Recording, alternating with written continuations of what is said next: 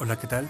Me presento, mi nombre es Gabriel Alejandro Cerretini, organista, estudiante de Prepa en Y pues eh, este audio es para hacer un relato con respecto a una novela del escritor Julio Cortázar, la cual es llamada La noche boca arriba.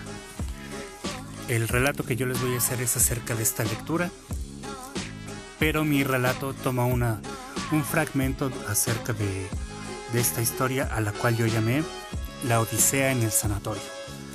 Todo comienza cuando ocurre la caída. Al salir de aquel hotel, sale a toda prisa con un poco de tiempo de sobra. Sube a su moto imaginando cómo será aquel paseo, pero no contaba con que algo cambiaría el rumbo de aquel viaje esperado. Comienza el viaje y, encuentra dicho paseo muy grato y tranquilo cuando la luz del día comienza a iluminar las calles. De repente inicia un suceso, suceso que cambiaría el rumbo de aquel paseo tranquilo que había comenzado. Solo se escuchó un golpe, el grito de una mujer y de repente se quedó dormido.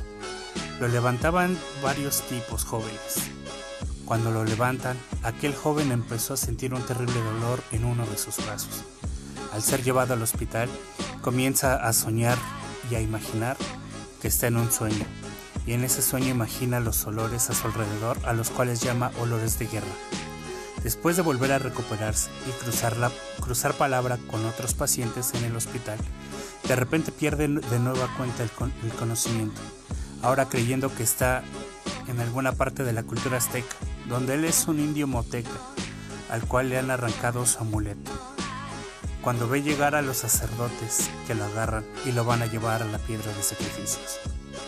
Cuando vuelve de nuevo en sí y recupera la conciencia, se da cuenta que todo fue un sueño.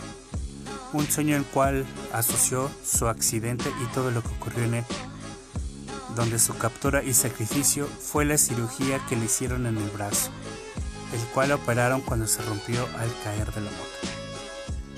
Bueno, esta es parte del fragmento del que tomé y esto es el relato que hago con mis propias palabras de la lectura.